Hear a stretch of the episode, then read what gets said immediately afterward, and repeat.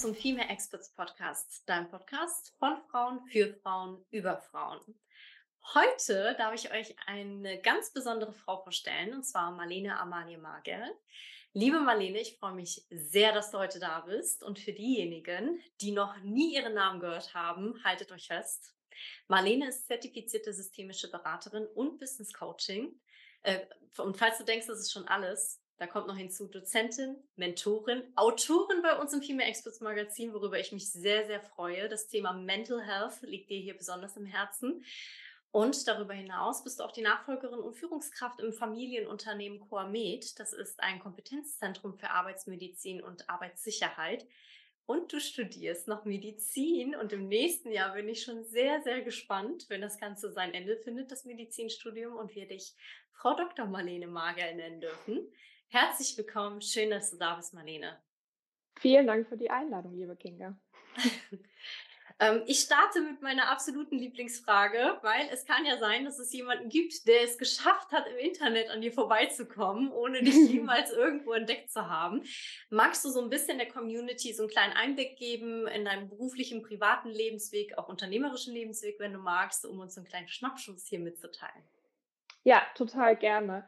Ähm, ich fange dabei ganz gern eigentlich immer mit dem Studium an. Und äh, wenn man jetzt so meine Biografie hört und alles, was ich so mache, dann, also ich kenne den einen oder anderen, der dann gesagt hat, Mensch, da fällt mal rückwärts vom Stuhl, Marlene. Aber es war eigentlich ein ziemlich wilder Ritt, kann man sagen. Also ich habe angefangen mit einem Studium in International Business und Management in Mannheim und in Warschau. Das war ein Double Degree, ähm, den habe ich äh, in Zusammenarbeit mit einem Medizintechnikunternehmen gemacht, wo ich in der Zeit auch in verschiedenen Ländern arbeiten durfte. Ich habe dann dort als Marketingmanagerin angefangen zu arbeiten und 2016 mit dem Plan, eigentlich einen Master zu machen. Ich wusste es noch nicht so ganz, was ich machen möchte, das Unternehmen dann auch verlassen. Und in der Zeit, meine Mutter war ursprünglich Hausärztin und Internistin mit einer großen Landpraxis und sie hatte gesagt, hey, wenn du möchtest, kannst du mich unterstützen. Denn sie hat angefangen, als Betriebsärztin zu arbeiten, quasi nebenberuflich. Und das fing an zu wachsen. Und da konnte ich meine Kompetenzen aus dem Wirtschaftsstudium ganz gut einbringen und habe sie damals unterstützt, ähm, ja, sozusagen aus ihrem Sidekick eine kleine Organisation zu bauen. Und oh, wow. das hat mir unheimlich viel Spaß gemacht. Ja, das war halt, das war so ein richtig schöner Zufall eigentlich. Und wir haben wirklich angefangen mit E-Mail-Adressen und Logo und Briefkopf und äh, ein bisschen IT-Infrastruktur, also wirklich so Startup eigentlich, ja.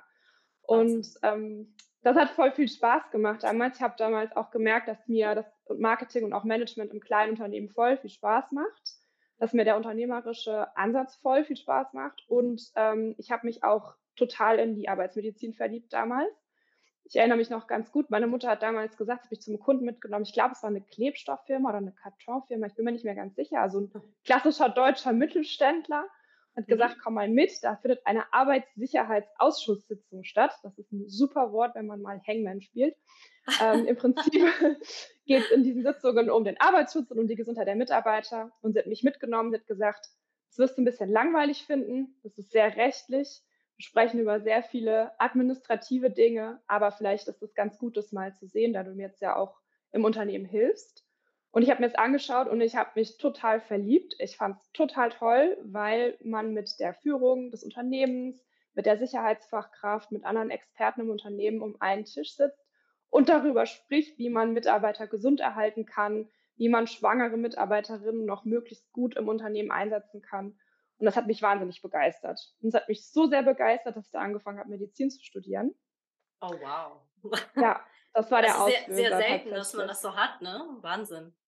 Ja, voll. Also gerade Arbeitsmedizin ist ein Fach, was unter Medizinern auch nicht unbedingt als sexy geachtet wird. Also ja, die meisten Mediziner, die fangen Medizin an mit dem Gedanken an den Rettungsdienst oder an die interne Medizin vielleicht oder möchten Hausärzte werden. Und ich habe wirklich angefangen und habe gesagt, nee, Arbeitsmedizin, Arbeitsschutz, das ist voll mein Ding. Und ja, inzwischen ist Coamed neun Mitarbeiterinnen stark. Äh, mein Bruder Maximilian ähm, ist inzwischen auch einer der offiziellen Nachfolger. Er ist Ingenieur und hat einen Master in Entrepreneurship gemacht und ist inzwischen auch Sicherheitsfachkraft. Und wir führen das Unternehmen inzwischen zu dritt mit. Also das ist der eine Teil. Mhm. Ja. Wie, wie, klappt das? So kleine mhm. Zwischenfrage, wie klappt das so in der Familie? Das wird bestimmt die ein oder andere an der Stelle mal wissen.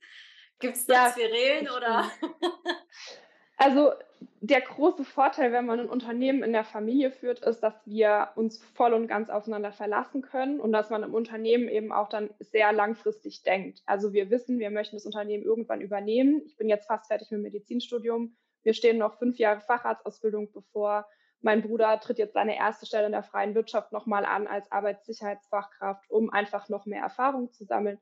Und dann können wir das alles langfristig gebündelt einbringen. Das heißt, man hat einen sehr langen Atem, das bietet viel Sicherheit. Das ist eigentlich sehr, sehr schön. Und klar, gerade am Anfang, als wir angefangen haben, an der Nachfolge zu feilen, da hat es auch ordentlich gekracht und geknallt. Aber das ist auch okay. Das ist dann nicht persönlich oder nicht ähm, gegeneinander, sondern man trifft sich dann eben auf Unternehmerebene in der Firma und man muss einen Weg miteinander finden, um gut zusammenzuarbeiten. Und das klappt inzwischen total gut. Ähm, wir haben uns in dem Fall auch ähm, externe Beratung gesucht und haben uns unterstützen lassen.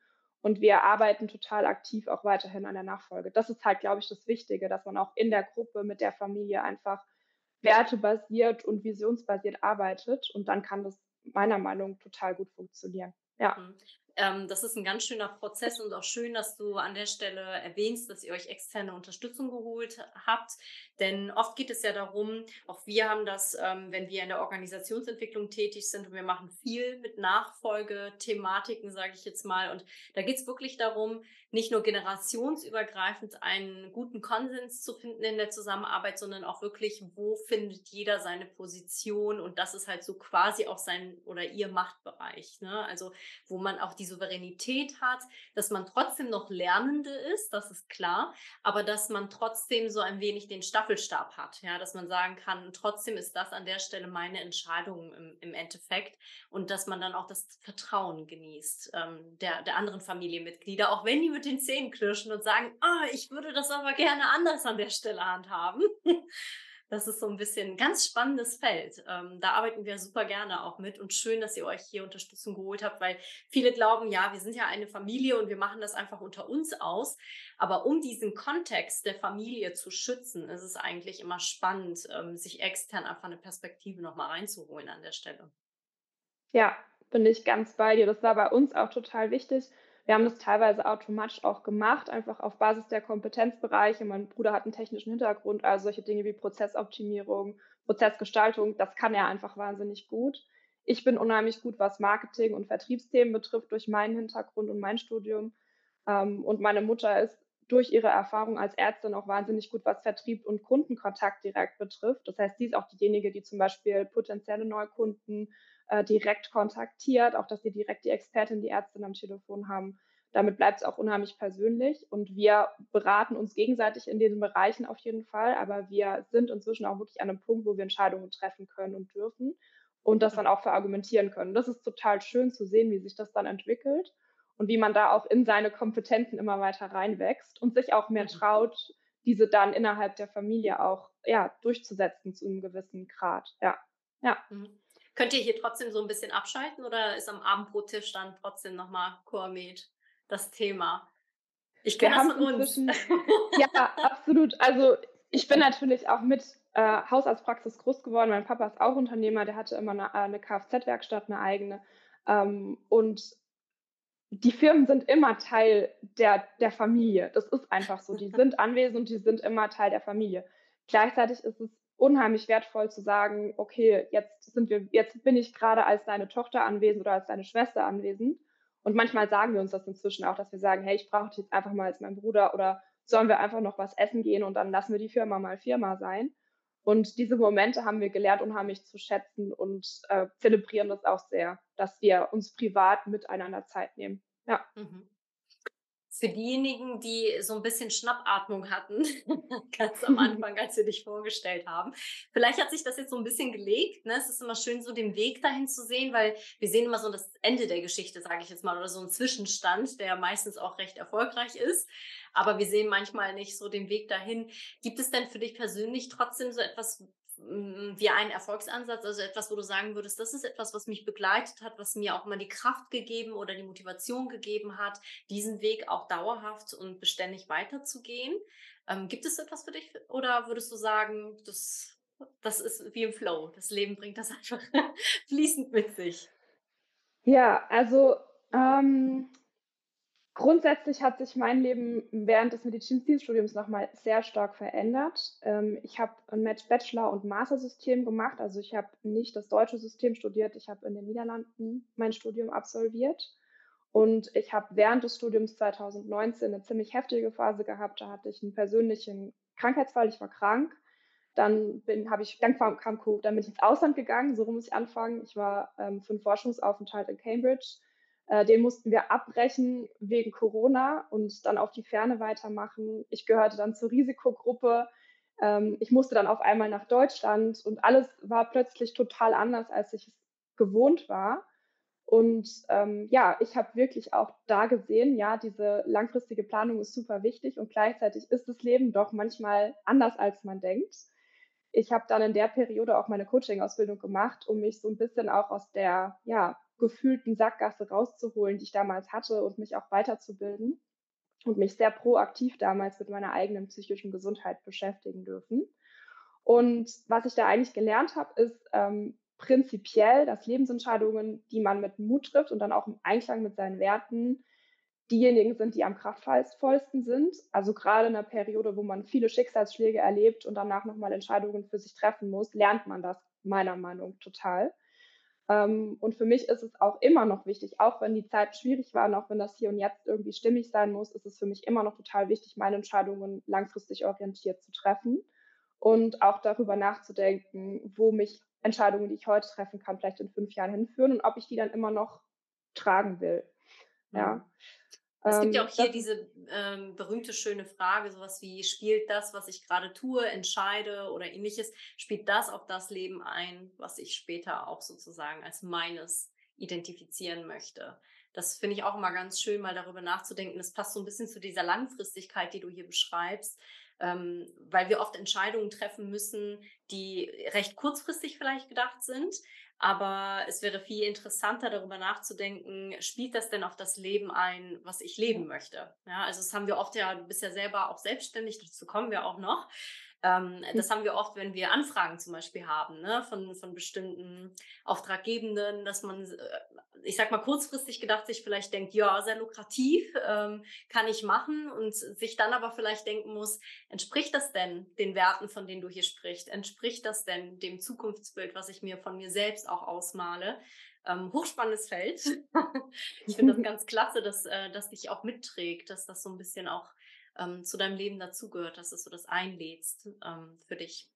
Ja, und ich glaube, was da noch wichtig ist, ist, dass wir sprechen in der heutigen Zeit unheimlich viel über Personal Branding und auch über die Reputation. Ich glaube, wenn wir Entscheidungen wertebasiert und mit einer Vision im Kopf treffen und auch zeigen können, okay, ich bin hier im Long Game, wie man so schön sagt, ja, ich bin nicht auf kurzfristige Gewinne aus, sondern ich habe meine Herzensthemen, die möchte ich langfristig und mit dem größten Hebel möglichst ähm, wirklich vorantreiben, dann ergeben sich auch bessere Kooperationen, dann ergeben sich ja. langfristigere Beziehungen und man wird auch ernst genommen, ja. Und wenn ich zu einem Projekt Ja sage, dann weiß mein Gegenüber auch, okay, jetzt kommt auch hundertprozentiges Commitment und das läuft dann auch. Und wenn ich zu was Nein sage, dann genau, wie du richtig sagst, dann schlage ich vielleicht was Lukratives aus oder irgendwas, was kurzfristig ja gewinnbringend sein könnte auf eine gewisse Art und Weise. Aber dann begründe ich das auch immer, zum Beispiel wertebasiert oder mit meiner Vision. Ja. ja, vor allen Dingen, wenn man, ich meine, wir arbeiten alle mit Menschen zusammen und ehrlich gesagt, ähm, das Geld kann das nicht wettmachen, wenn ein Mensch dir ja nicht auf Augenhöhe begegnet. Und das spürt man in so vielen Nuancen, ob es jetzt der E-Mail-Verkehr ist oder das Gespräch online im Vorabgespräch beispielsweise, wie man sich da begegnet, wie man äh, zusammenkommt. Das ist, spiegelt sich natürlich auch im Preis wieder. Ne? Also wie oft kriegt man so Anfragen irgendwie, äh, weiß ich nicht, halt mal einen Workshop für 500 Euro oder sowas, wo man sich so denkt, oh, ich hoffe, dass damit meinen die nicht den Tagessatz, denn das wäre ein bisschen frech. Ähm, ja. Also das sind zum Beispiel so Dinge, so Nuancen im Gespräch, in der Zusammenarbeit, wo es sich widerspiegelt. Aber auch auf der anderen Seite natürlich, ich kenne das von dir natürlich zu 100 Prozent. Bei uns ist es auch so, dass du eine gewisse Qualität mitbringst, dass du Methodenkompetenz mitbringst, Know-how mitbringst und so. Und das ist quasi nicht nur, weil du dir selbst gerecht werden möchtest, sondern weil du auch der Kundin und dem Kunden gegenüber zeigen möchtest, ich respektiere dich und ich respektiere deine Zeit und auch dein Investment, das du hier tätigst und ich möchte mein Bestes geben, um dir so ein Nudge, also so einen Inspirationsschub vielleicht auch mitzugeben und deinem Team und äh, dadurch Veränderungen, nachhaltige Veränderungen auch mit zu bewirken. Also ist so auf beiden Seiten ganz spannend. Mich würde mal interessieren an der Stelle, ob du hier für dich, gibt es für dich Menschen oder Vorbilder, wo du sagen würdest, die haben mich so ein bisschen auch auf diesem Weg inspiriert oder auch meiner jetzigen Arbeit inspiriert, also ob jetzt persönlich oder weit, weitläufigere Vorbilder, sage ich jetzt mal. Ähm, gibt es da jemanden, wo du sagst, ähm, da springt der Funke irgendwie über, wenn, wenn ich an diese Persönlichkeit denke? Absolut. Also beim Thema Vorbilder, es gibt so viele inspirierende Menschen. Ich persönlich suche mir meine Vorbilder im Alltag, weil ich glaube, klar, ich kann jetzt sozusagen, wenn ich Musiker bin, mich an Beyoncé orientieren. Das ist sehr spannend, aber das wird auch Frust mit sich bringen. Ich glaube, dass unheimlich viele Vorbilder uns im Alltag begegnen. Mhm. Und ich kann mal ein paar nennen. Ich habe zum Beispiel zwei unheimlich große Vorbilder zu Hause sitzen. Das sind meine Eltern nach wie vor.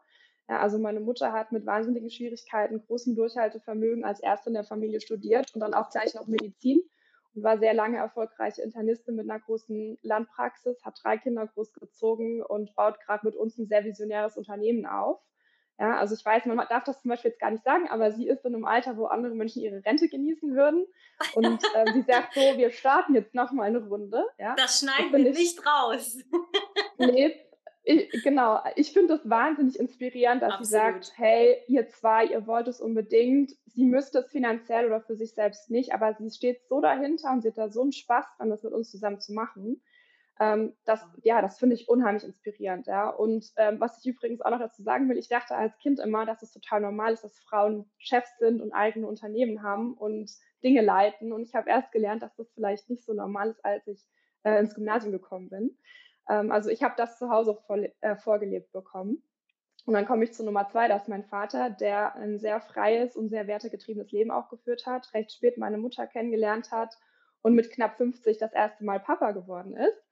Und ähm, er war unheimlich unterstützend immer. Er ist ein sehr feministischer Vater für mich und auch für meine Geschwister. Und ich habe von ihm auch Dinge gelernt, die andere junge Frauen vielleicht nicht lernen, wie zum Beispiel ein Auto zu restaurieren, äh, Dinge zu reparieren, für mich einzustehen. Ja, ich hatte als Kind immer die Wahl, ferienjobmäßig inzwischen Arztpraxis oder Autowerkstatt. Und ich muss sagen, als äh, Mädchen war dann doch die Autowerkstatt sehr, sehr spannend für mich.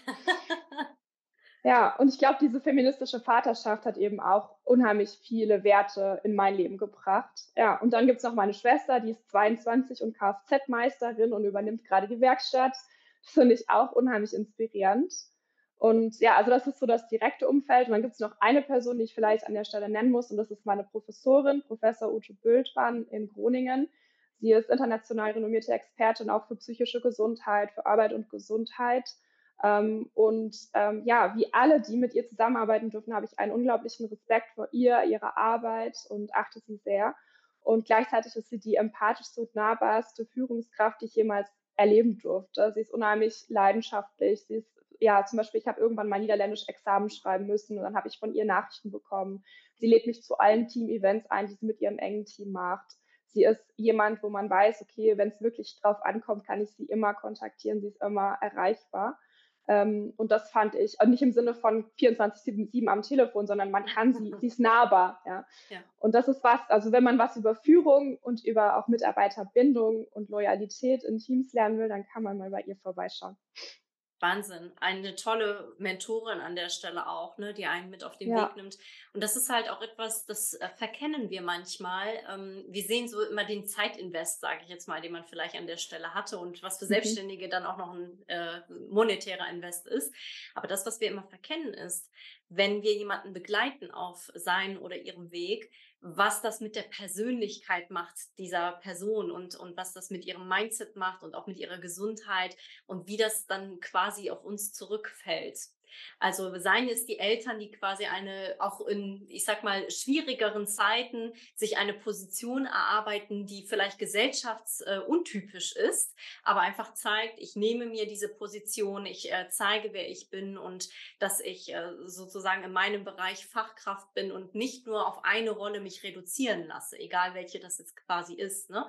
Ähm, dass, dass man diese Rolle für sich äh, in Anspruch nimmt und einfach sagt, ich habe hier viele Facetten und ich möchte auch gegen den gesellschaftlichen Konsens, sage ich jetzt mal, meine Position hier verteidigen und gehen, was das mit den Töchtern und mit den Söhnen dann im Nachgang mit den Menschen machen kann, die das beobachten.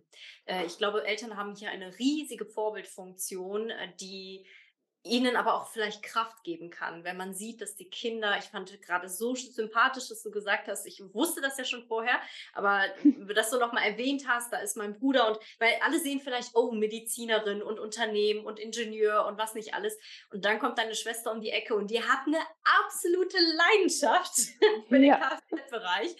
Und sowas liebe ich ja total, weil ich mir immer denke, wenn du etwas gefunden hast, spielt es überhaupt keine Rolle, ob du da jetzt an der Hochschule warst oder in einer Ausbildungsstätte, ob du ein Studium hast oder was anderes, das spielt überhaupt keine Rolle. Denn das Wichtigste im Endeffekt für dein gesamtes Leben ist es doch, dahin zu gehen und dir zu denken, ich habe total Lust auf dieses Thema, ich habe total Lust, mich hier weiterzuentwickeln und ich habe einfach eine Leidenschaft entwickelt für etwas, was mir Freude bereitet.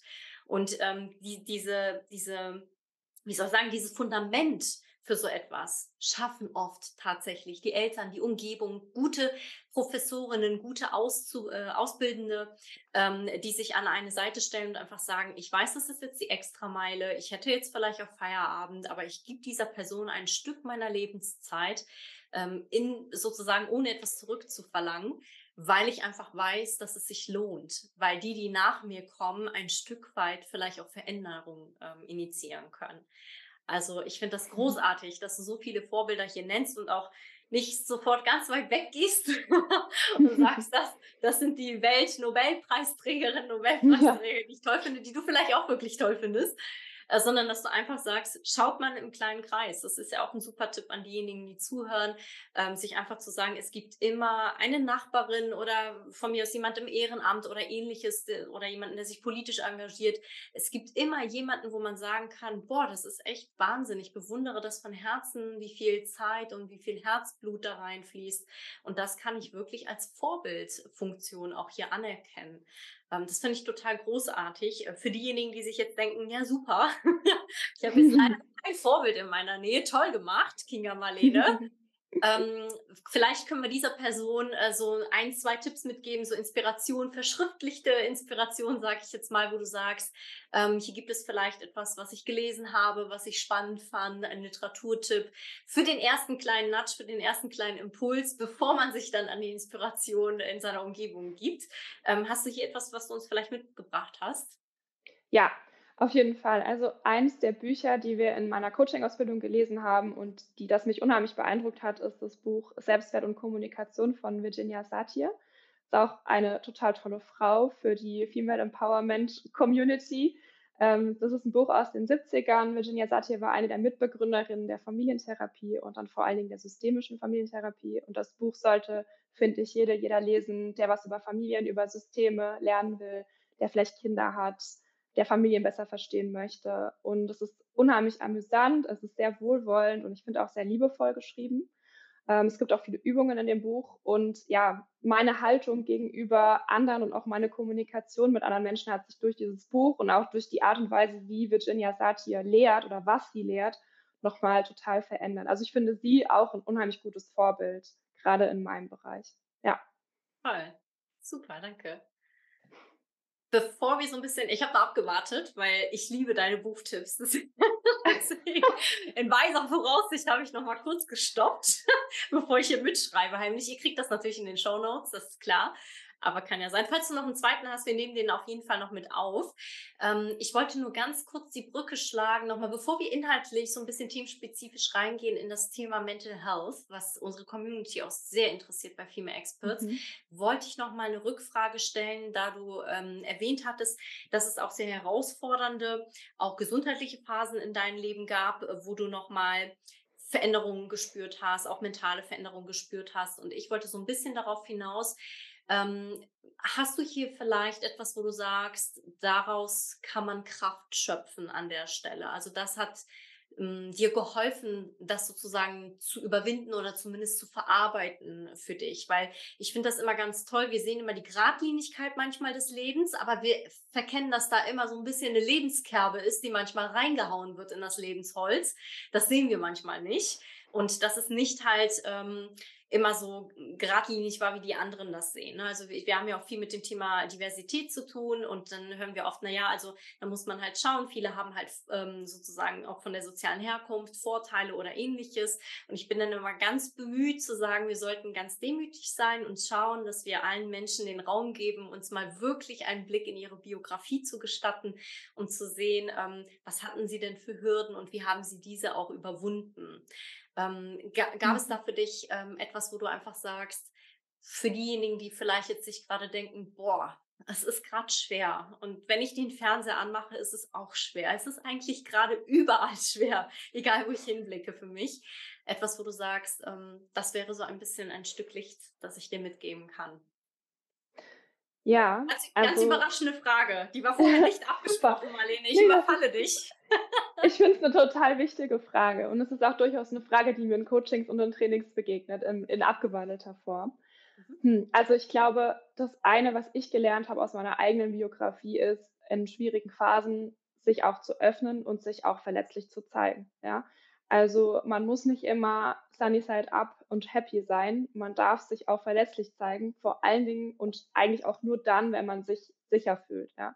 Also ich habe versucht, auch in der Zeit 19, 20, 21, wo ich wirklich auch Schwierigkeiten hatte, Freunde zu finden und auch zum Beispiel meine Professoren oder andere Mentorinnen und Mentoren, ähm, wo ich mich sicher fühle, wo ich mich gewertschätzt fühle und habe mit denen auch meine Schwierigkeiten sehr offen besprochen und ähm, ich mache das auch immer noch so. Also auch zum Beispiel in der Familie, wenn ich ähm, vor Hürden stehe, also zum Beispiel jetzt kommen fünf Jahre Facharztausbildung nochmal auf mich zu. Wie gestalte ich das? Wie mache ich das?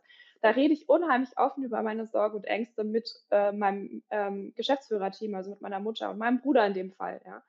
Also der Tipp wäre, Verletzlichkeit ist in dem Fall eine Stärke. Und wenn man ins Gespräch kommt mit Menschen, denen man vertraut, wird man auch sehr schnell feststellen, dass die ähnliche Situationen hatten oder vielleicht sogar in einer sehr ähnlichen Situation stecken. Und dann kann man sich auch gegenseitig so ein bisschen helfen, diese Phasen auch wieder zu überwinden. Das ist die eine Sache. Und die andere Sache ist, ich denke, der, der wichtigste, das wichtigste Charakteristikum, um aus solchen Phasen gut rauszukommen, ist Anpassungsfähigkeit. Ja? Also sich darin zu trainieren, ähm, nicht zu rigide an seinen To-Do-Listen und Zielsetzungen und so weiter auch festzuhalten, sondern auch zu sagen, Leben macht, was das Leben macht. Manchmal kommt es einfach anders und dann auch zu lernen, darauf mit einer gewissen Ruhe und einer gewissen Leichtigkeit zu reagieren. Und meistens merken wir, auch wenn Dinge mal einen Monat länger dauern oder ein Jahr länger dauern, es ist trotzdem nichts verloren. Es geht trotzdem weiter und man findet auch wieder einen Weg. Und vielleicht ist der Weg sogar noch viel besser. Ja, also das sind so die zwei Themen, die mir doch immer wieder helfen, um solche schwierigen Situationen ganz gut zu überwinden. Ja alles so ein bisschen auch als Geschenk betrachten. Ne? Also überhaupt, das, mir hat mal jemand gesagt, sei froh, wenn du jeden Tag wirklich die Möglichkeit hast, schmerzfrei aufzuwachen. Das ist ja schon absoluter Luxus. Ne? Und oder ohne Angst aufzuwachen. Ähm, das sind so Dinge oder manchmal, wenn wir in Konflikte kommen und uns dann total aufregen über etwas. man kennt das ja so, man, da kommt eine E-Mail rein und man denkt, was für eine Unverschämtheit. Da muss ich jetzt drauf reagieren. Da diese Frage sich einfach zu stellen, wie wichtig ist das noch in einem Jahr? Ja. Also werde ich genau. mir da überhaupt noch Gedanken drüber machen und seien wir mal ganz ehrlich, in der Regel, es gibt vielleicht so eine Handvoll Themen, ja, die werden auch in einem Jahr nochmal wichtig sein, ja, vor allen Dingen, wenn es um Gesundheit geht oder um familiäre Dinge ähm, die können einen äh, tatsächlich dann nochmal beschäftigen. Aber meistens so Alltagskonflikte, sage ich jetzt mal, die uns wirklich komplett aus der Haut fahren lassen, sind eigentlich total unwichtig. Also sie sind äh, nicht so, ähm, wie soll ich sagen, so fokussiert wichtig für dich, als dass du in einem Jahr nochmal daran denken wirst. Das, das ja. ist so, so, etwas, was ich auch Total. immer mitnehme. Weil ich kriege manchmal so E-Mails, wo ich so denke, mm -hmm, okay, durchatmen. Und äh, dann denke ich mir aber so, ach komm, c'est la vie. Ne? Also ja. da, da, kann man drüber stehen. Ähm, ich finde das ganz ähm, spannend, weil ich kann hier sehr gut eine Anknüpfung machen, damit wir so ein bisschen teamspezifisch auch direkt mal reingehen. Denn das, mhm. worüber wir hier sprechen, hat natürlich auch sehr, sehr stark mit mentaler Gesundheit zu tun, die ja einen wesentlichen Einfluss, und du wirst es besser wissen als ich, denn du bist vom Fach, einen wesentlichen Einfluss ja auch auf die, auf die Körperlichkeit hat. Ne? Also wie man sich körperlich ja. fühlt und ähnliches. Wir kennen das schon aus Studien aus Japan. Das fand ich hochinteressant, wo man in Krankenhäuser geschaut hat, wenn zum Beispiel grün zu sehen ist aus dem Fenster heraus, dass sich dann sozusagen sozusagen durch die mentale Gesundheit, die dadurch ein wenig verbessert wird, auch die Körperlichkeit und die, das körperliche Befinden verbessern. Hochgradig spannend. Ja, dann muss man natürlich im Umkehrschluss immer darüber denken, äh, darüber nachdenken, was bedeutet das, wenn wir so nur von vier Mauern umgeben sind, ohne ein mhm. Pflänzchen im Raum.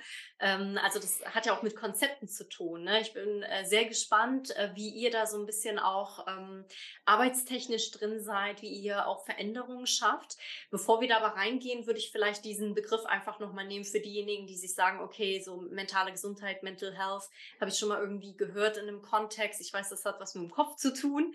Ähm, aber um so ein bisschen die Komplexität äh, dieses Themas äh, mal aufzugreifen, ähm, kannst du uns hier ein bisschen mitnehmen? Also was umfasst dieser Begriff konkret? Was können wir uns darunter vorstellen, bevor wir ein bisschen in die Tiefe gehen und schauen, was ihr da auch in dem Bereich macht, bei Coamed oder auch du persönlich in deiner unternehmerischen Tätigkeit? Ja, sehr gerne. Ähm, ich zitiere generell immer die Weltgesundheitsorganisation, die da eine sehr gute Definition entworfen hat. Und demnach ist die psychische Gesundheit ein Zustand des Wohlbefindens, in dem eine Person ihre Fähigkeiten ausschöpfen kann, mit den Belastungen des Lebens gut umgehen kann, produktiv lernen und arbeiten kann und auch noch was zur Gesellschaft beitragen kann. So, das heißt, es ist ein unheimlich weit gefasster Begriff äh, und der umfasst Nummer eins den Fakt, dass wir uns wohlfühlen dürfen. Es darf uns gut gehen. Das ist ein elementarer Bestandteil psychischer Gesundheit. Dann geht es um Belastbarkeit. Es geht darum, mit den Schwierigkeiten des Lebens gut klarzukommen. Da fallen dann immer wieder solche Begriffe wie zum Beispiel Resilienz. Ja. Das ist ein mhm. Begriff, den ich sehr oft höre, den ich ein bisschen schwierig finde, weil er nicht sehr gut wissenschaftlich unterbaut ist, leider. Aber im Prinzip ist das das, was wir damit meinen. Also wie belastbar bin ich, wie gut kann ich mit stressigen Situationen umgehen und wie komme ich da auch wieder raus. Mhm. Ähm, dann geht es um Potenzialentfaltung, also wie kann ich meine Fähigkeiten einsetzen und nutzen. Ähm, wie produktiv bin ich, kann ich gut lernen, kann ich gut arbeiten und letztlich auch habe ich einen gesellschaftlichen Beitrag. Und das finde ich persönlich total schön, dass das ein Teil dieser Definition ist, weil das impliziert, dass wir als Menschen alle einen Wunsch nach Sinn haben. Wir möchten alle was Sinnvolles tun. Und das ist ein essentieller Teil unseres Wohlbefindens, unserer Gesundheit. Ja. Also nur dann, wenn das gegeben ist, wenn wir einen Teil beitragen, dann fühlen wir uns auch gut, dann sind wir auch psychisch gesund.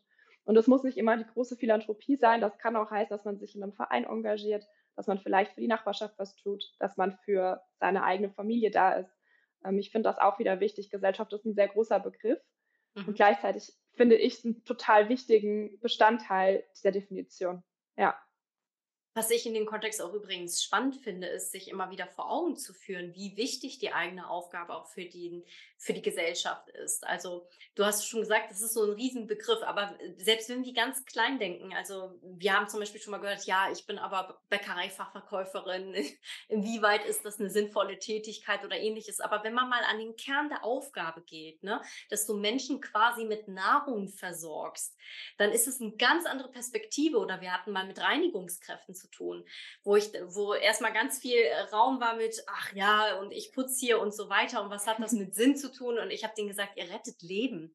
Denkt doch mal an die ganzen Viren und Bakterien und wenn all das nicht quasi mit guten Reinigungskräften ähm, sozusagen äh, verhindert wird, dass das irgendwie in unseren Organismus kommt oder ähnliches. Also im, im übertragenen Sinne rettet ihr hier auch Leben. Plus ihr seid natürlich für uns auch ähm, äh, im, im Bereich der Hygiene jemand, der unabdingbar äh, für, für die menschliche Gesundheit ist, ähm, im Sinne von ne, Reinigung und, und äh, wie gesagt, die Prävention von Viren und Bakterien. Und ich finde das immer hochspannend, weil wir warten in den Workshops immer, bis das mhm. Ganze, bis, alle sich lamentieren und sagen, ach, mein Job ist doch nicht wichtig und so weiter.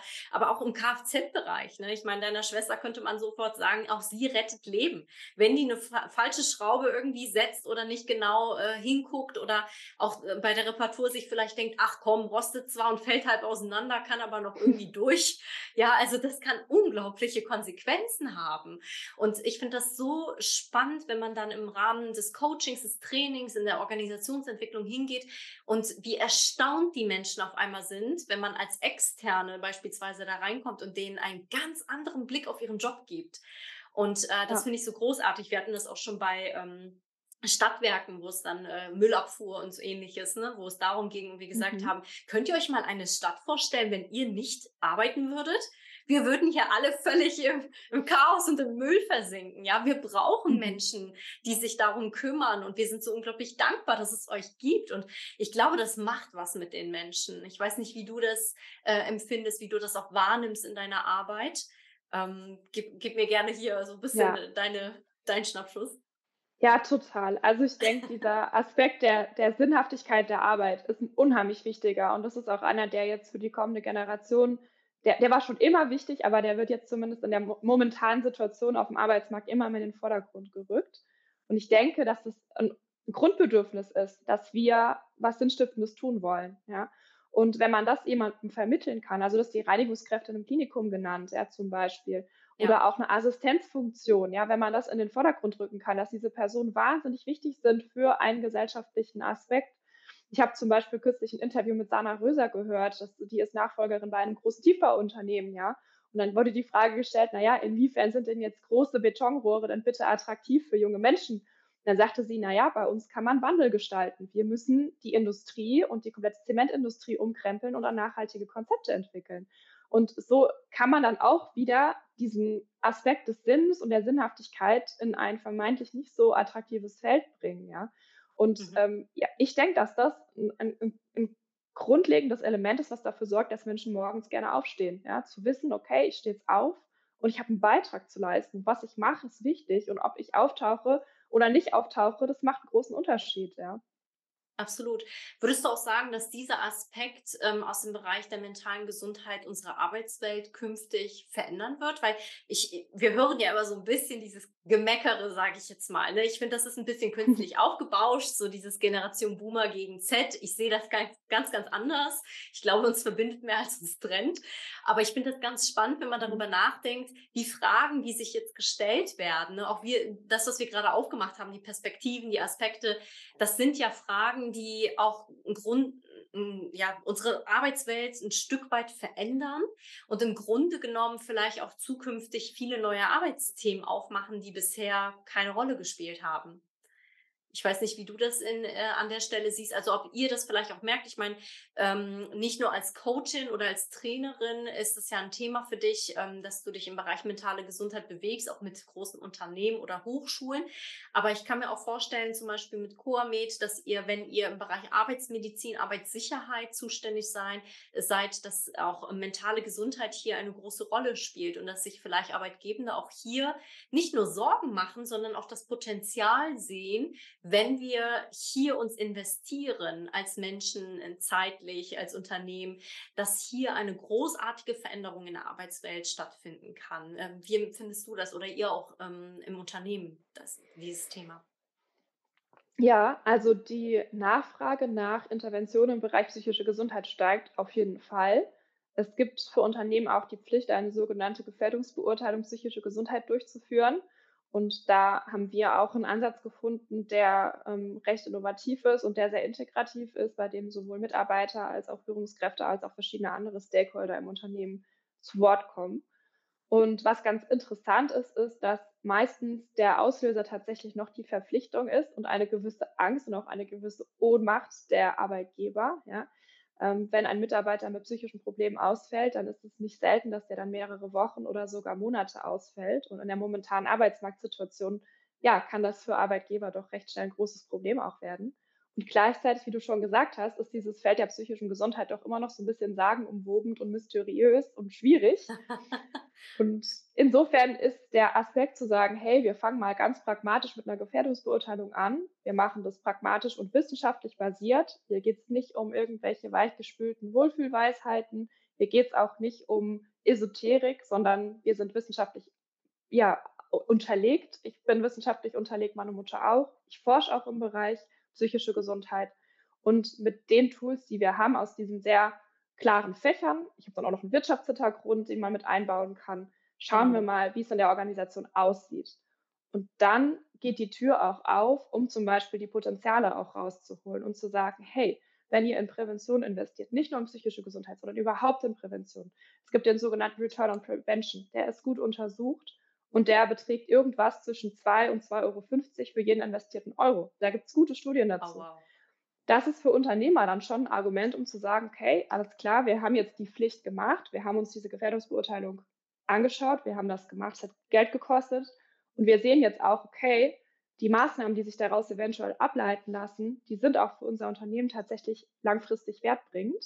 Und als Teil psychischer Gesundheit tauchen viele der Schlüsselthemen noch wieder auf, die für Arbeitgeber in Bezug auf gerade die jüngeren Generationen schwierig sind, wie zum Beispiel Werthaftigkeit der Arbeit, Sinnhaftigkeit, psychosoziale Sicherheit am Arbeitsplatz. Das sind doch alles Themen, die gerade von der Generation Z sehr, sehr groß gefordert werden.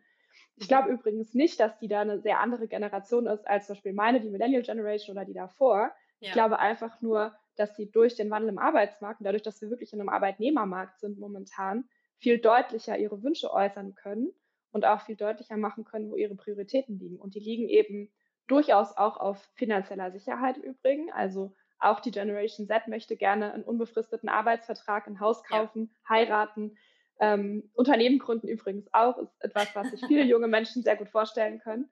Ähm, das wird auch oft unterschätzt. Ja? Also diese soziale Sicherheit ist super wichtig, aber wo die Flexibilität reinkommen muss und wo auch das Entgegenkommen der Arbeitgeber reinkommen muss, das ist eben auf der Basis, wie gestalte ich Arbeit und wie schaffe ich einen sicheren Raum, psychosozial sicheren Raum für, für ähm, Arbeitnehmer, äh, in dem sie sich auch wirklich ausleben und entfalten können.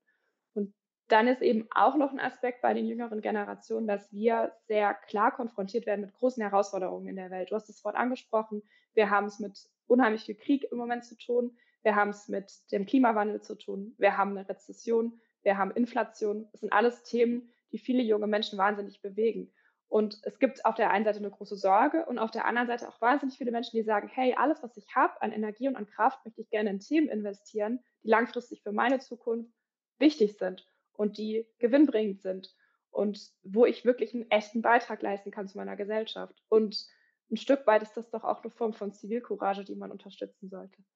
Absolut. Und wir dürfen ja auch immer nicht vergessen, diese Generation sind ja auch Kinder von den Generationen davor und so weiter. Ja. Also ich finde das immer ganz spannend, wenn dieser Konflikt so ein bisschen künstlich aufgemacht wird, wo ich mir immer denke, ja, aber ihr habt sie doch so erzogen. Hm. Also ich bin Generation Y äh, und zwar nicht nur das mhm. Y, sondern wirklich dieses Warum. Ja, wir waren ja. die, die auch schon angefangen haben zu fragen, warum. Ich meine, wir sind Generation Praktikum gewesen. Da war es völlig mhm. normal, drei bis sechs Monate kostenlos irgendwo zu arbeiten. Und dass sich solche Dinge verändert haben, ist gut, denn wir wissen ja, dass soziale Herkunft ja auch viel mitbestimmt. Also ich beispielsweise, äh, ich habe auch BAföG bekommen während meines Studiums, äh, weil ich keine vermögenden Eltern habe oder ich äh, habe arbeiten müssen müssen, weil das BAföG halt nicht mhm. gereicht hat. Ja, da gab es keine Erhöhung oder ähnliches. Zwischenzeitlich gab es sogar von der CDU aus das gar nicht mehr. Ne? Also ähm, das, das sind so Dinge, die sich schrittweise verändert haben in eine positive Richtung. Und ich würde jetzt niemals hingehen und sagen, Mensch, die nach mir haben es jetzt aber leicht.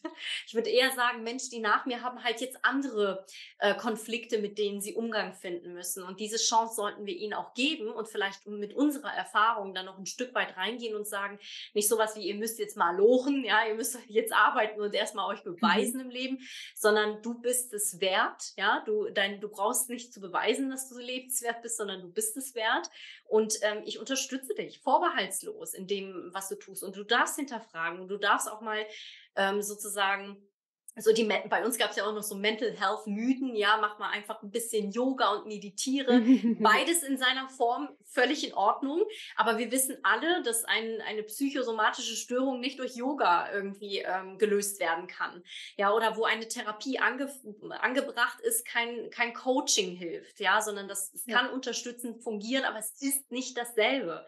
Und ähm, das sind halt so Dinge, wo ich einfach denke, da müssen wir, ähm, ich, ich würde mir zumindest manchmal wünschen, wir wären ein wenig freundlicher hier zueinander. Äh, ich kann mich da immer nur wiederholen, weil ich glaube, wir sind manchmal so gemein und sehen so viele Unterschiede. Dabei verbindet uns viel mehr. Und ähm, ich begrüße das. Ich begrüße, dass die ähm, Generationen, die nach uns kommen, noch lauter schreien und sich noch mehr empören, denn wir vergessen, das haben die vor uns auch getan. Ja, denken wir an die 70er, ja, die, die, die rausgegangen sind, die auch die Biografien ihrer Eltern in Frage gestellt haben, äh, die die ganzen Kriegstreibereien in Frage gestellt haben. Auch die haben schon geschrien. Und dann hieß es auch früher, ach, die Punks und die arbeiten nicht und was nicht alles, sind eigentlich so eine wiederholende Platte, die da immer läuft. Ähm, von daher, das finde ich ganz spannend. Was ich aber in dem Kontext auch interessant finde, ist, mh, hm, dass du so viele verschiedene Aspekte bei dir angesprochen hast, dass du sagst, du hast diesen Mental Health, diesen arbeitsmedizinischen, arbeitsmedizinischen Background, aber auch diesen wirtschaftlichen Background, weil du hast ja beispielsweise auch ein Coaching-Programm entwickelt, wo zum Beispiel das Thema Produktivität ja auch eine Rolle spielt. Da klatschen jetzt alle Arbeitgebenden und sagen, yes, mhm. höher, weiter, schneller, Hauptsache alle bleiben produktiv. Aber ich kenne dich jetzt schon eine Weile und würde behaupten, okay, das ist nicht so ganz das Prinzip, den du hier folgst. Ich finde das aber hochspannend und würde gerne wissen oder den anderen, ähm, die gerade so ein bisschen zuhören, auch so, so zeichnen wollen. Ähm, wie kommen diese Themen für dich zusammen? Also mentale Gesundheit, Produktivität, Motivation. Wie bringst du diese Aspekte zueinander, ohne dass es, ich sag mal so, verwirtschaftlicht wird, ne? Dass man einfach sagt, Marlene, mach die mal effizienter. Ja, so. du kriegst die Anfragen wahrscheinlich auch auch. Aber ich bin äh, hochneugierig an der Stelle, wie du das so für dich vereinbarst. Ja, also grundsätzlich ist Produktivität ja ein Teil der Definition von mentaler Gesundheit. Also es ist das produktive Lernen und Arbeiten ist ein Teil oder ein, ein Zeichen davon, dass wir in einem Zustand der psychischen Gesundheit sind. So, was für mich dabei total wichtig ist, ist, dass relativ viele Menschen, mit denen ich anfange zu arbeiten, sehr, sehr viel Zeit in Arbeit investieren und Produktivität meines Erachtens oft noch falsch interpretiert wird. Ähm, was ich dann da ganz gerne als Metapher oder als Bild benutze, ist, äh, wenn wir in die englische Sprache schauen, ist das Wort für Ertrag ist Produce. Ja, also was wir auf dem Markt kaufen, das ist Produce. Ähm, das ist das, was der Bauer produziert. Ja, und ein Bauer als Beispiel jetzt wird eben nicht dafür bezahlt, wie viele Stunden er mit dem Traktor auf dem Acker unterwegs war, ja, sondern wie viel Gemüse und Obst er am Ende auf dem Markt verkaufen kann. Mhm. Ja, das heißt, mir geht es darum, mit meinen Klientinnen und Klienten zu schauen, wie können wir dafür sorgen, dass die Zeit, die du in Arbeit investiert, investierst, gut investierte Zeit ist und dass du in möglichst kürzester Zeit auch ein gutes Ergebnis erzielst. Ja, und ich denke, dass es das dann auch mit Zeit, Raum, Zeit und Raum bieten kann letzten Endes, um zum Beispiel in Freizeit zu investieren, in Soziales zu investieren, in die Familie zu investieren und damit auch wieder ein besseres Gleichgewicht in der Gesundheit zu schaffen. Ja. Also da gehe ich jetzt noch mal so ein bisschen in die Theorie. Es gibt ähm, die Gesundheitstheorie von Horelmann, die ist sehr bekannt. Und da ist Gesundheit eben eine labile Heterostase, also ein, ein Gleichgewicht aus vielen verschiedenen Faktoren. Ich finde übrigens auch, hast du vorhin auch schon angesprochen, dass psychische Gesundheit eben ohne körperliche Gesundheit auch nicht funktioniert. Also alles, was wir an Studien sehen und was an Wissenschaft zu den Themen rauskommt, zeigt immer mehr psychische Gesundheit und auch körperliche Gesundheit sind unheimlich verknüpft. Ja.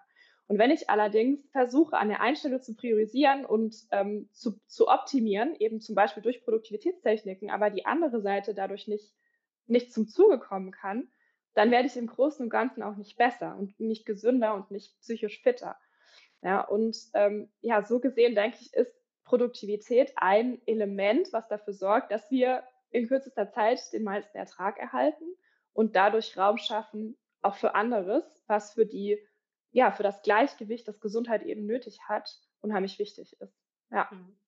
Ich finde das schön, dass du das hier nochmal aufgegriffen hast. Das meinte ich mit ähm, diesem Satz, wenn man morgens aufwacht und keine Schmerzen zum Beispiel hat, äh, wie dank man, dankbar man dafür sein kann. Ne? Weil wenn, wenn du, es wird halt, es gibt so, deswegen komme ich auf die Mythen wieder zurück. Ne? Ich weiß, es gibt so Bullet Journaling und so weiter und, und mhm. diese ganzen tollen Produktivitätsvideos und ich bin so unglaublich froh, dass ich das bei dir in einem etwas komplexeren Kontext sehe und auch unter diesem medizinischen Aspekt, weil du kannst natürlich jemanden, der morgens schon mit Schmerzen aufwacht, nicht sagen, setz dich mal eine Stunde an den Tisch und mach erstmal Bullet Journaling, weil diese Person wird dir natürlich sagen, ich bin froh, wenn ich es schaffe, gut durch diesen Tag zu kommen und ich brauche ganz andere Produktivitätstechniken an der Stelle vielleicht, die jemand äh, hat, der oder jemand braucht, der ganz gesund ist an der Stelle. Ne? Also das finde ich hochspannend, dass du hier wirklich die Komplexität aufmachst, weil es auch im Bereich Mental Health, ähm, ich sag mal, manchmal zu oberflächlich ist. Ne? Also dann wird wirklich dann,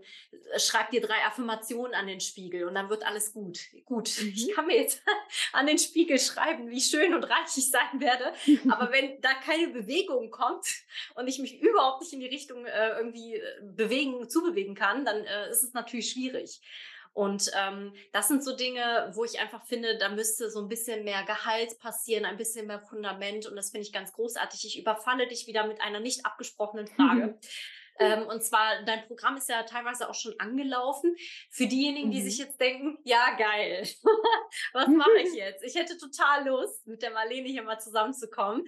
Äh, so, so ein kleiner äh, Mini-Werbeblock, wirklich ganz mikro. Ähm, wie kann man mit dir zusammenkommen? Also, wenn, gibt es nochmal eine Möglichkeit, daran teilzunehmen oder planst du nochmal was im größeren, kleineren Maße oder ist ein Coaching ähm, eher etwas, was du gerade empfehlen würdest? Ähm, was ist bei dir gerade so ein bisschen in der Planung? Ja, also ganz konkret, das Programm ist ein Acht-Wochen-Programm, ähm, wo es wirklich um psychische Gesundheit als System geht und wo es darum geht, psychische Gesundheit ähm, als ähm, oder Methoden zu entwickeln, um die eigene psychische Gesundheit in den Vordergrund zu stellen. Und zwar nicht durch Quick Fixes wie Routinen oder kleine Veränderungen im Alltag, wie sie ja oft äh, gepredigt werden, sondern wirklich mit Wissen, mit Grundlagen, mit tiefergehenden Methoden. Ähm, man muss da teilweise auch wirklich die sprichwörtlichen Hosen ein bisschen runterlassen und tiefer schauen, um dann auch langfristig eine gute Strategie zu entwickeln. Mein Ziel ist es auch, jeden, der dieses Programm einmal gemacht hat, danach auch nicht mehr wiedersehen zu müssen, ja, sondern ich möchte wirklich dafür sorgen, ja, yes. ich möchte wirklich dafür sorgen, ja, das ist mir so wichtig, ja, also äh, ich glaube, das macht auch, um nochmal einen anderen, eine andere Tür aufzumachen, das macht auch Integrität im Coaching aus, ja. Menschen, die mit mir arbeiten, die mit mir ein paar Coachings gemacht haben, zwei, drei, fünf, sechs ist so eigentlich oft eine ganz gute Zahl.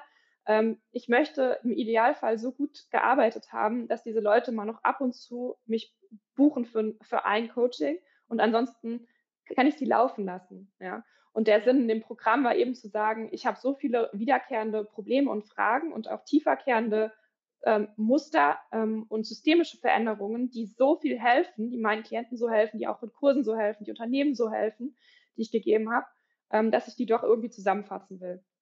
Ähm, Jetzt im Moment kann man an dem Programm nicht teilnehmen. Wer sich dafür wirklich voll interessiert, kann mich auf jeden Fall anmelden. Das wird es auch wieder geben. Ich werde auch noch mal, ich werde es wieder anbieten in der Zukunft. Ähm, und auf der anderen Seite ist ein Einzelcoaching mit mir auch immer möglich. Also da schaue ich auch wirklich individuell. Also wer sagt, hey Marlene, ich würde gerne mit dir arbeiten, der kann mir eine E-Mail schreiben oder mich über Social Media äh, kontaktieren und ähm, dann finden wir da auf jeden Fall eine gute Möglichkeit. Mhm. Kann ich auf jeden Fall 100% empfehlen, ähm, weil es halt wirklich nicht so, es gibt ja wirklich die verrücktesten äh, Tipps, wirklich vom Bullet Journaling über mach dir einen schönen Schreibtisch oder mach dir eine Kerze an oder irgendwie sowas. Ja. Alles schon gehört. Wir wissen aber, wenn jemand wirklich äh, sich grundlegend verändern will, also wirklich auch ähm, mentale Blockaden einfach hat oder Glaubenssätze, die so tief verankert sind, äh, dass du sie einfach nicht durch ein bisschen Tee und Kerzenschein und Kekse äh, sozusagen wegessen kannst, äh, dann ist auf jeden Fall ein Coaching oder auch so ein Programm, wo man ähm, dran teilnehmen kann, ähm, immer empfehlenswert, weil auch wir als Coaches, ich bin ja auch zertifizierte Coachin, auch wir als Coaches können nicht unsere eigenen Probleme lösen. Auch wir suchen uns ja Supervisorinnen beispielsweise, ja. andere Coachinnen, die, die uns hier unterstützen. Von daher, wir sind hier keine Allheilmittel für uns selbst. Ähm, wir brauchen externe Unterstützung, weil die Perspektive, dieser Wechsel hier auch immer ganz wichtig ist. Und für die, die sich jetzt sagen, mm, da knirsche ich aber mit den Zähnen, das ist mir zu lange hin oder ich kann Marlene aber erst nächste Woche kontaktieren oder sowas. Ähm, hast du so einen kleinen Golden Nugget für uns vielleicht? Also etwas, wo du sagst, okay, ähm, ich habe etwas, wenn, wenn du zum Beispiel den Fernseher jetzt versehentlich ange, angemacht hast, bist an die Fernbedienung gekommen und hast jetzt irgendwie eine Blockade und schaffst es nicht in den Flow zu kommen. Gibt es etwas, wo du sagen würdest, so ein kleiner Impuls, den kann ich dir hier mitgeben, was du vielleicht machen kannst im, im Bereich Produktivität oder Motivation oder ähnlichem oder mentale Gesundheit, wo du einfach sagst, ähm, das gebe ich dir als kleinen, so wie so mit der Taschenlampe als kleinen Lichtblick mit. Bei mir kriegst du dann später mehr. ja, also vorneweg, ich gebe gleich den pragmatischen Tipp, aber den richtigen Golden Nugget, der liegt sozusagen in meiner, in meiner Erfahrung in der Basis. Das will keiner hören. Super. Aber die Basis ist, für mich immer noch acht Stunden schlafen, 150 Minuten moderate bis intensive Bewegung in der Woche und sich ordentlich ernähren. Wenn man das hinkriegt, das sind drei Sachen, die schwierig sind, das weiß ich, aber wenn man das für sich in die Balance kriegt, dann haben wir schon relativ viel erreicht. Ja. So, das ist das eine. Wenn es jetzt Jawohl, wirklich Frau kämpft, angehende Doktorin. ja, ich sage das so hart, aber ich sage das auch mhm. deswegen, um ein Beispiel zu nennen. In den Niederlanden, ich bin ja in den Niederlanden verortet, ich war in Deutschland wird es ähnlich sein, schaffen gerade mal 46 Prozent aller Erwachsenen diese Empfehlung bezüglich Bewegung. Ja, wir sprechen Wahnsinn. von zweieinhalb Stunden, nicht mal zweieinhalb Stunden doch, ja. Bewegung. Und es geht jetzt nicht um die High-Intensity-Hit-Workouts, ja, sondern es geht wirklich um äh, um Treppensteigen, spazieren gehen, Radfahren. Es soll auch Spaß machen. Ich finde auch Bewegung darf Spaß machen, ja. Aber 150 Minuten, das ist nicht so viel. Äh, und gleichzeitig hat das so einen positiven Effekt aufs psychische Wohlbefinden und auch auf die Produktivität, ja. Das ist mhm. das eine. So, und wenn es jetzt wirklich darum geht, ich hänge jetzt vor der Klotze und ich komme nicht weg oder ich muss eigentlich und ich krieg's einfach nicht hin. ähm, ja, ich schreibe mit. Also das Allerwichtigste generell, wenn man in Blockaden gerät, ja, oder auch wenn ein Bergarbeit viel größer aussieht, als er vielleicht eigentlich ist, ist erstmal ins Tun zu kommen. Also was ich selbst auch ab und zu mache, ist jetzt ein total pragmatischer Tipp. Ich nehme mein Handy, stelle mir einen 10 Minuten Timer und ich sage, okay, jetzt fange ich einfach mal an, ja. Und manchmal reicht es dann auch, mir ein leeres Blatt äh, Papier zu nehmen oder ein Word-Dokument aufzumachen, zu sagen, so, und jetzt fange ich einfach mal an und ich schreibe jetzt einfach mal. Bei mir ist es oft mit Schreiben verbunden. Irgendwie Wissenschaft ist was, was ich sehr liebe, aber auch immer wieder sehr herausfordernd finde. Dann zu sagen, ich setze mich jetzt hin, ich mache jetzt zehn Minuten. Und meistens kommt man dann in den Flow. Und wenn man dann den Timer ausmacht, dann kann man prima weiterarbeiten. Ja? Oder umgekehrt, wenn ich sage, boah, ich habe jetzt gerade doch richtig Lust, mal auf Instagram zu gucken, was da so los ist, stelle ich mir auch einen 10-Minuten-Timer. Dann oh, ich, ich liebe das. So, ja. und dann, genau, und dann ertrinke ich nicht so in dieser Dopaminfalle, die das Internet ja immer noch ist, sondern ich äh, hole mir mein Dopamin, nehme mir meine zehn Minuten und dann geht es auch wieder weiter. Ja. Das kann mir auch voll helfen. Und wenn es mal wirklich nicht klappt, also ich versuche es und ich komme einfach nicht rein und so, ich glaube, man kann es auch wirklich schaffen, sich in eine größere Blockade zu manövrieren, wenn man versucht, sich dann zu zwingen und dann in seinem Zimmer tigert, rumtigert und versucht, weiterzuarbeiten. Dann ist meine Empfehlung wirklich zu sagen, mach den Rechner aus, hör wirklich auf zu arbeiten, ähm, versuch es am nächsten Tag nochmal äh, und mach dann was Produktives im Sinne von geh raus, treib Sport, bewege dich, triff Freunde, geh Kaffee trinken, mach irgendwas, was für dich gut ist und was auch deine Kreativität ein bisschen stimuliert. Ja, ich merke an mir selber immer, um ein Beispiel zu nennen, ich war jetzt kürzlich mal eine Woche im Urlaub. Das ist für mich immer schwierig einzurichten, mal eine komplette Woche abzuschalten. Das hört sich komisch an, aber das ist tatsächlich so, wenn man ein Unternehmen führt.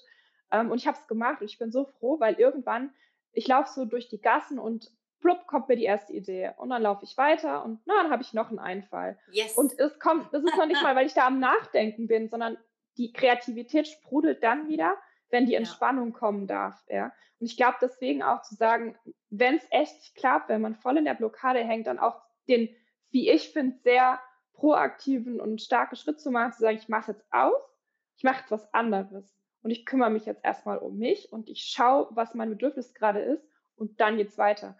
Dann ist meine Erfahrung auch, dass man dann die Sachen in viel kürzerer Zeit auch wirklich hinkriegt. Absolut. Also ich meine, manchmal sollte man auch vielleicht auf Dinge vertrauen, die man auch schon früher gemacht hat. Ne? Das ist ja auch so klassisches Ressourcencoaching. Also welche ja. Rahmenbedingungen hattest du mal in deiner kreativsten Phase beispielsweise? Ne? Und ja. dann sich daran zu erinnern. Manche wissen dann, ach, guck mal, früher habe ich immer viel Musik gehört oder ich bin mal rausgegangen, habe Sport gemacht und durch die körperliche Bewegung kam auch so ein bisschen das Mindset wieder in den Flow und so. Und dann vergessen wir das mit der Arbeitswelt so ein bisschen. Dann ist dann unsere, ja. unser Viereck, aka Computer. und, und dann heißt es ja, mach jetzt, werd mal kreativ. Und wir wissen ja, Kreativität folgt der Bewegung. Ähm, kann körperliche Bewegung sein, kann aber natürlich mentale Bewegung sein. Und die mhm. müssen wir uns natürlich wieder einladen. Und ähm, das finde ich großartig, dass du hier, das waren ja quasi schon drei oder vier Tipps auf einmal. Also wer jetzt noch keinen Notfallplan hat, da weiß ich auch nicht. ähm, oder doch, ich weiß, ich habe, glaube ich, ich habe heute noch eine Prokrastinationsfolge aufgenommen. Die ist vielleicht ah, auch nicht so schlimm. So wirklich Worst-Case-Szenario, wenn es schief geht, kann man da auch noch mal reinhören. Und danach aber nicht mehr prokrastinieren, bitte, sondern wirklich, wie Marlene gerade gesagt hat, ins Tun kommen. Ähm, das finde ich wirklich toll. Ähm, ich äh, würde vielleicht noch einen Punkt, um den so ein bisschen mit aufzugreifen, äh, an einen würde ich gerne noch anschließen. Und zwar, du hattest mal gesagt, ähm, um selber herausfordernde Phasen auch zu überwinden, also weniger so Richtung Produktivität, sondern wirklich ähm, über die Blockade hinaus, also wirklich, dass gar nichts mehr geht oder dass, dass familiäre, krankheitstechnische Herausforderungen hier dazukommen.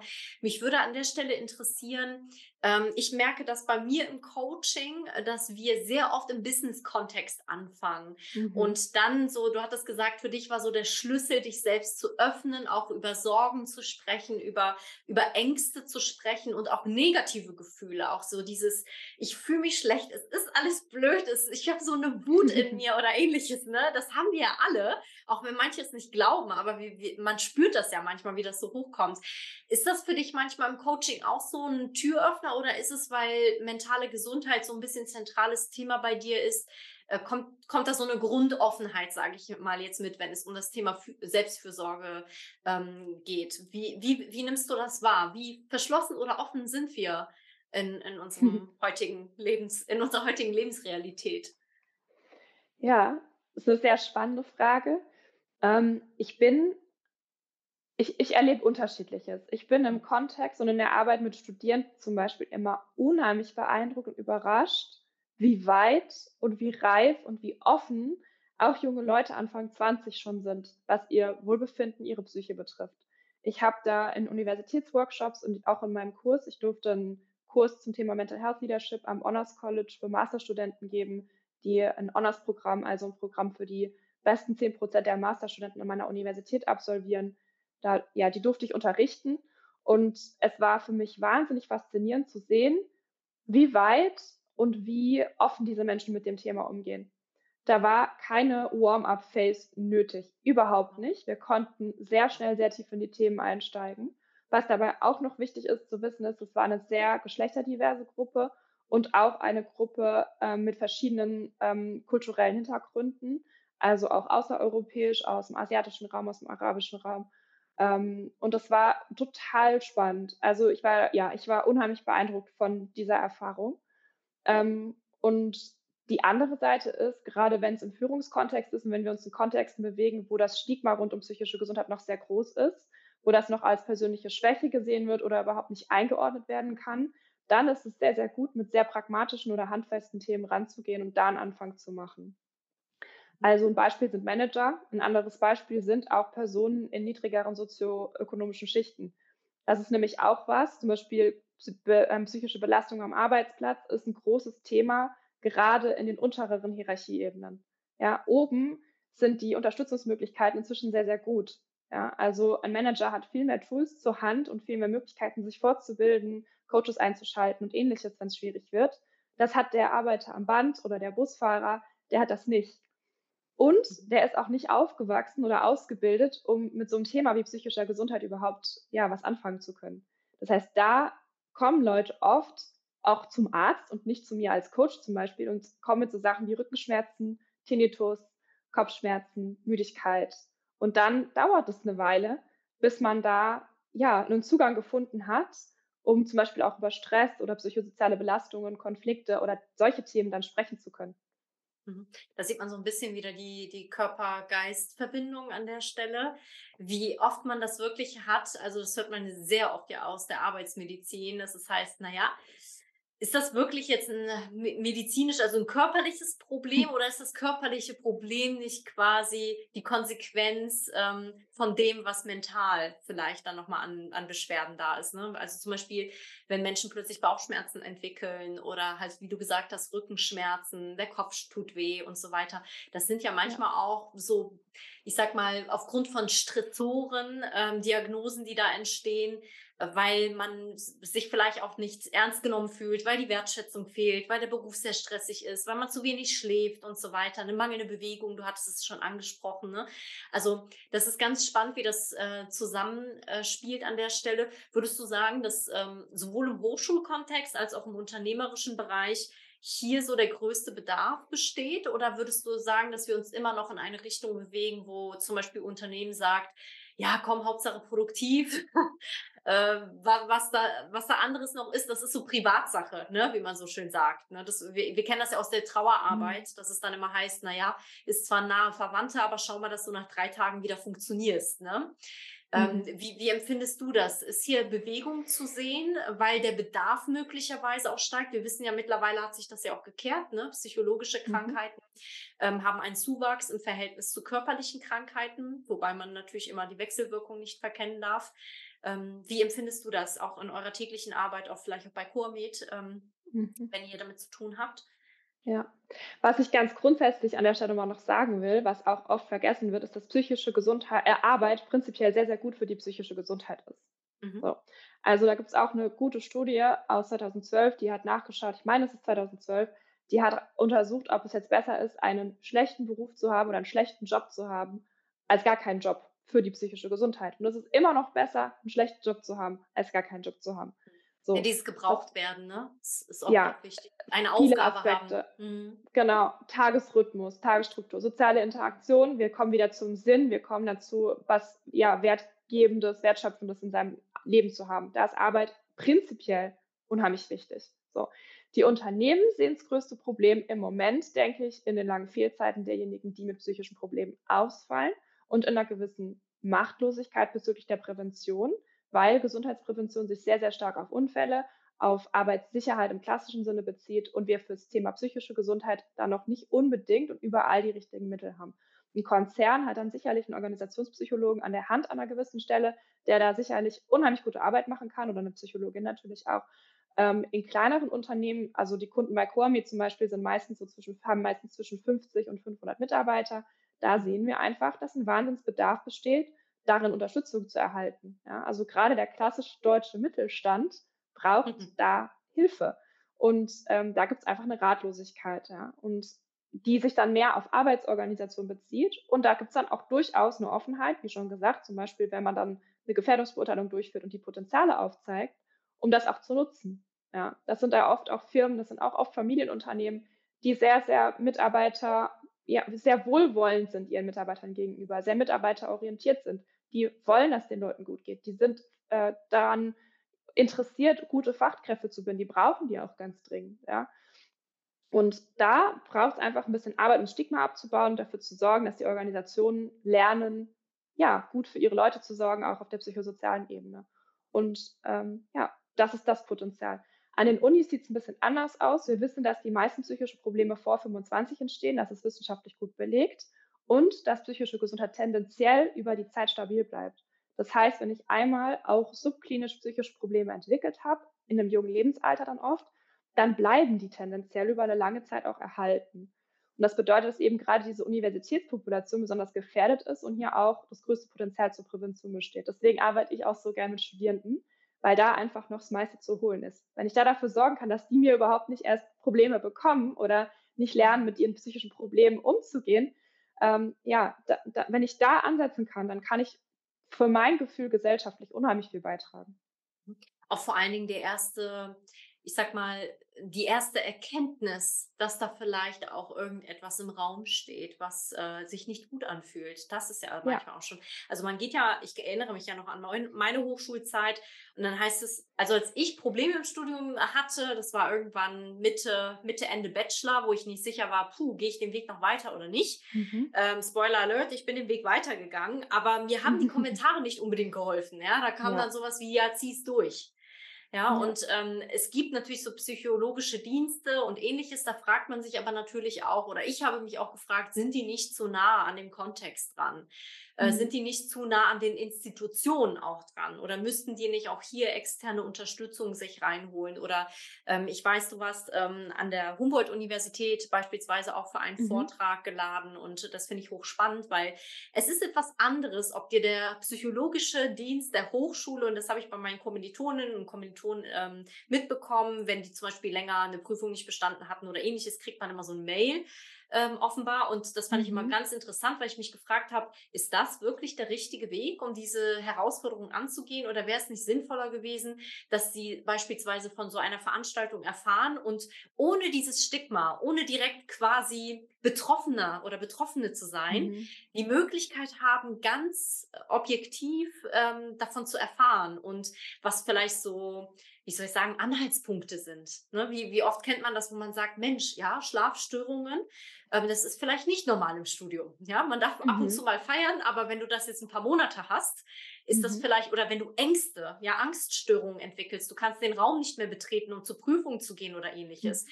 Vielleicht hast du das ein, zweimal überwunden und bist trotzdem hingegangen, aber wenn du das irgendwie sechs Monate hast, also ein ganzes Semester lang, ähm, dass da vielleicht Unterstützung äh, anzuraten wäre. Ne? Aber so dieser erste Schritt fehlt mir manchmal, dass man jemanden sagt, ähm, diese Möglichkeiten gibt es. Ich weiß, psychologische Störungsbilder sind natürlich unglaublich komplex. Das ist, da kann man nicht einfach eine Liste abarbeiten und sagen, äh, so hier kreuz mal an, was du hast und dann hast du direkt mal deine Diagnose, sondern natürlich das persönliche Gespräch ist sehr wichtig. Aber ich glaube, manchmal wäre es sehr wünschenswert, wenn, die, wenn man zumindest so ein paar kleine ähm, Störfaktoren hat, wo man einfach sagt, oh, jetzt merke ich schon, da ist vielleicht eine, eine Sucht vielleicht auch im Raum. Ne? Also Alkoholismus ist auch ein Studium, ohne dass äh, ich hier Zahlen aufbereiten kann, aber ich habe es sehr, sehr viel erlebt, dass es im Hochschulkontext sehr verbreitet war oder auch andere Rauschmittel, mit denen man in verschiedenen Studienkontexten ähm, versucht hat, durch die Prüfungen zu kommen.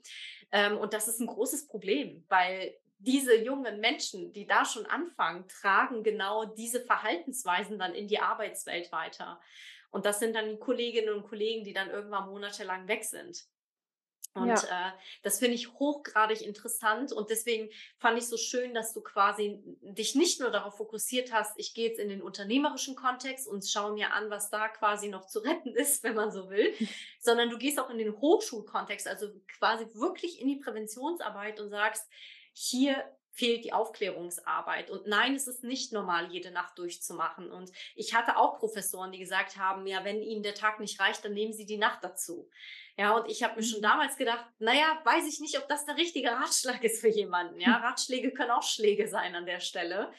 Ähm, und das finde ich ganz, ganz großartig. Also ähm, ich muss dir Lob aus, äh, an der Stelle aussprechen, weil ich finde, dieses Thema ist so unglaublich komplex und so wichtig und es wird viel zu oft so oberflächlich besprochen und es wirkt aber für viele so unglaublich schwer auch, ne? So ah mentale ja. Gesundheit, nee, komm mir nicht damit um die Ecke. Ich mir geht's gut, ich halte mhm. durch, ja mhm. und und ähm, wir wissen, dass Alkoholismus auf der einen Seite, also es ist ja auch so eine geschlechtsspezifische Geschichte und Tabletten beispielsweise auf der anderen Seite oft ich sag mal, statistisch erwiesen sind, dass die äh, zu missbraucht werden. Und ich, ich frage mich, ob es nicht gesünder wäre, Menschen wie dich in der freien Wirtschaft und im Hochschulkontext zu haben, die möglicherweise sagen, hey, es gibt noch übrigens neben Rauschmitteln und, und exzessiven Sport oder, oder Gaming oder, oder Fernsehgucken oder ähnliches, was man auch immer als Ausweichmethode wählt, gibt es auch Plan B. Ja, es gibt auch eine andere Möglichkeit. Es gibt Unterstützung, die man sich holen kann.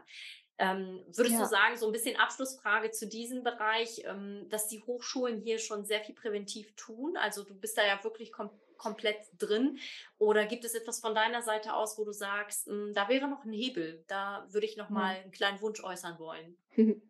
Ich denke, dass es mehr und mehr kommt. Es gibt mehr und mehr Hochschulen, die präventive Workshops anbieten, die auch versuchen, externe Leute reinzuholen. Also ich war zum Beispiel neben der äh, Humboldt-Uni in Berlin ähm, auch an der Uni Köln und ich war auch an der Uni in Groningen, wo ich selber Studentin bin, jetzt schon recht aktiv. Ähm, ich denke, es wird immer mehr kommen und es wird auch immer mehr angefragt. Ich glaube, was die Unis auch merken, was durchaus ein großes Problem ist, ist die mangelnde Verfügbarkeit von Psychotherapeuten, von Therapieplätzen und ähnlichem. Also auch die Unis haben Schwierigkeiten damit, geeignetes Fachpersonal zu finden, um ihre Studis richtig zu begleiten.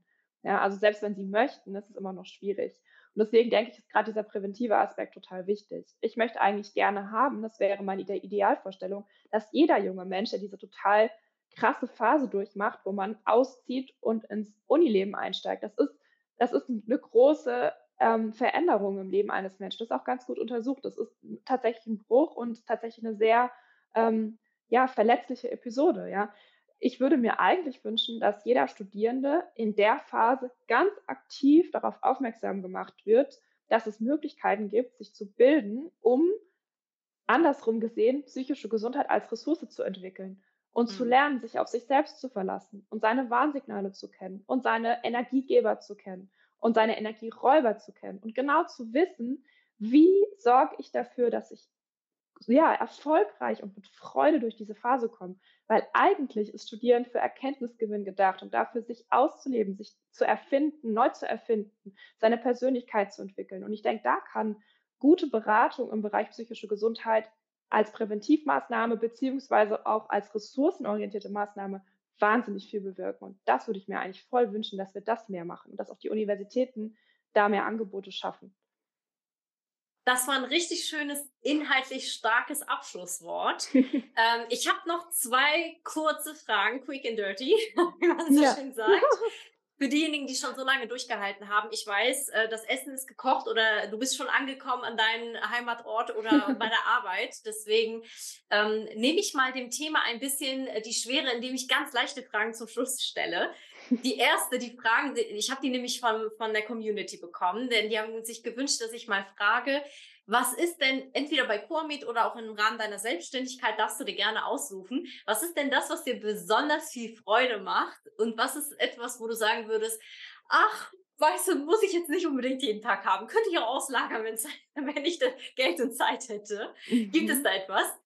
Ja, auf jeden Fall. Also ähm, ich liebe das Arbeiten mit den Menschen. Ja, deswegen habe ich mich für Medizin entschieden, deswegen bin ich Coachin geworden. Ich bin entsprechend ja super gerne in diesen beiden Bereichen auch aktiv. Ja, also auch Workshops, Vorträge, mit den Leuten zusammenzuarbeiten, die Dynamiken zu spüren, auch mich inspirieren zu lassen, von den Leuten zu lernen. Ich liebe das. Um ein Beispiel zu nennen, ich habe gestern in meinem momentan letzten Praktikum in der Hausarztpraxis eine, eine 99-jährige Dame besucht, ja, und habe, das war fantastisch. Ich meine, wie oft lernt man jemanden kennen, der fast 100 ist? Also wow. das liebe ich unheimlich, ja. Der andere Aspekt, den ich auch genauso sehr schätze, ist das Entwickeln von strategischen Methoden rund um ähm, ja, psychische Gesundheit, also wirklich auf Organisationsniveau. Und das ist dann wirklich äh, in den Firmen, aber auch in meiner Forschung, wo ich wirklich denke, okay, da vertiefe ich mich unheimlich gern rein. Also auch diese tiefe Arbeit macht mir wahnsinnig Spaß. Ja, was ich gern abgeben würde, ähm, wäre auf jeden Fall alles, was in irgendeiner Form mit Bürokratie zu tun hat. Ich glaube, das ist vor allen Dingen in Deutschland ein Wahnsinnsthema, wie viel man doch an Administration auf dem Schreibtisch hat. Ähm, ja, ich, ja, ich bin dafür, glaube ich, zu viel Unternehmerin und auch viel zu viel äh, Problemlöserin, um dann Lust zu haben, mich eben mit diesen Themen auseinanderzusetzen. Dafür haben wir bei Coamir trotzdem einen richtig guten Innendienst, der diese Sachen für uns teilweise zumindest übernimmt. Und in meiner Selbstständigkeit, die in den Niederlanden verortet ist, muss ich tatsächlich sagen, dass es viel, viel einfacher ist. Also da ähm, ist die Bürokratie ja ein wenig gezähmter als in Deutschland. wir, wir, hören da jetzt alle ganz, ganz neidisch zu. Also mit meiner GmbH hier in Deutschland kann ich eigentlich davon singen, was es heißt, Dinge äh, online auszudrucken und unterschreiben zu müssen, um sie dann postalisch irgendwo hinzuschicken, damit es dort ja. hochgeladen wird. Ja. Ähm, also ja. Aber naja, gut, jeder hat so seine kleinen Päckchen. Und meine absolute Lieblingsabschlussfrage ähm, ist die, dass ich immer das Privileg habe, euer jüngeres Ich zu treffen in meinem Podcast. Das finde ich immer großartig, ja. weil ich dann nochmal die Chance habe zu fragen, Mensch, Liebe Marlene, ich und die kleine Marlene stehen jetzt hier. Du darfst dir das Alter gerne aussuchen, ähm, das ich gerade getroffen habe. Gäbe es einen Tipp, etwas, wo du sagen würdest, boah, das würde ich mir so gern mit auf den Weg geben.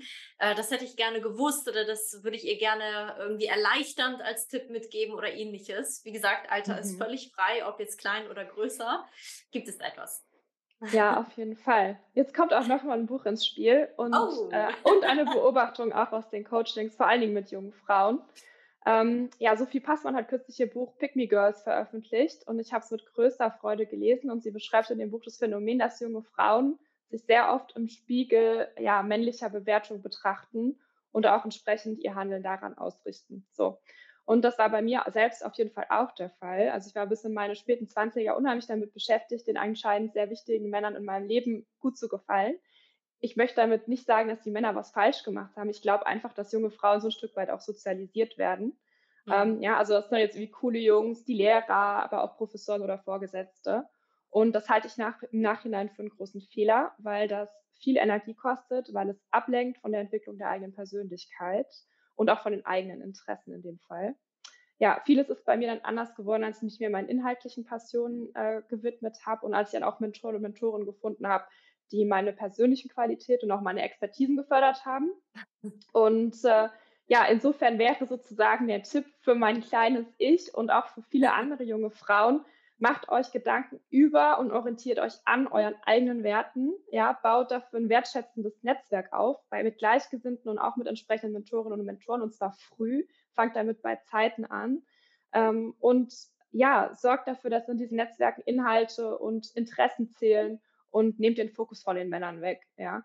Und ja, das ist, glaube ich, das Allerwichtigste. Ja, Gillian Anderson hat da so schön gesagt, ist eine Schauspielerin, einige kennen sie bestimmt auch, folgt euren Träumen, nicht euren Boyfriends. Ich glaube, dass das total wichtig ist. Das ist sehr, sehr schwer, aber es schafft viel Erleichterung, es schafft viel Fokus, es macht viel Energie frei. Und das kann ich jetzt mit Anfang 30 doch mit viel Selbstbewusstsein sagen, dass es sich dann auch mit den Männern viel leichter zusammenarbeiten lässt. Äh, sagt die Expertin, ich lasse es einfach unkommentiert. Finde ich wunderbar, Dankeschön. Ähm, liebe Marlene, danke, dass du heute dabei warst, dass du dir so intensiv Zeit genommen hast, um uns auch einfach einen Blick mal in diesen Bereich äh, werfen zu lassen. Ich hatte am Anfang gedacht, boah, das wird bestimmt ein kurzes, schönes, knackiges Interview und bin so begeistert, dass es länger gedauert hat, weil ich dachte, das gibt's ja gar nicht. Wir kennen uns schon so lange und ich habe so viele Aspekte von dem, was du erzählt hast, noch gar nicht auf dem Schirm gehabt. Ähm, das schreit wahrscheinlich nächstes Jahr nochmal nach einer zweiten Folge. also für diejenigen, die sagen, Kinga, ich habe 3000 Fragen, die hier ungesagt geblieben sind. Ich schicke dir mal eine Liste. Immer zu damit. Ich freue mich und ich freue mich, wenn du auch nochmal dabei sein möchtest. Und ansonsten ähm, vielen, vielen Dank fürs Zuhören. Vielen Dank, dass du da warst. Bis zum nächsten Mal. Ja, vielen Dank für die Einladung, liebe Kinga, und für das doch ziemlich tiefe Gespräch auch. Ja,